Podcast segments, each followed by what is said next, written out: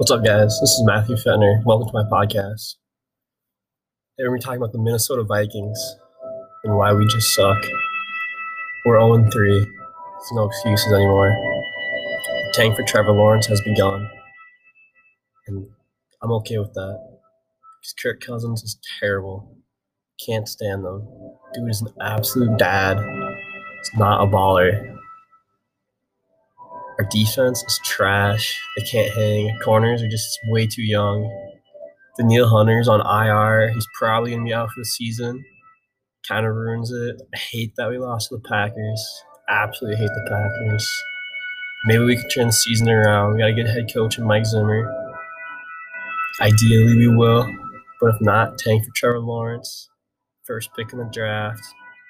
Next year's our season, baby. Let's get it. Thanks for listening.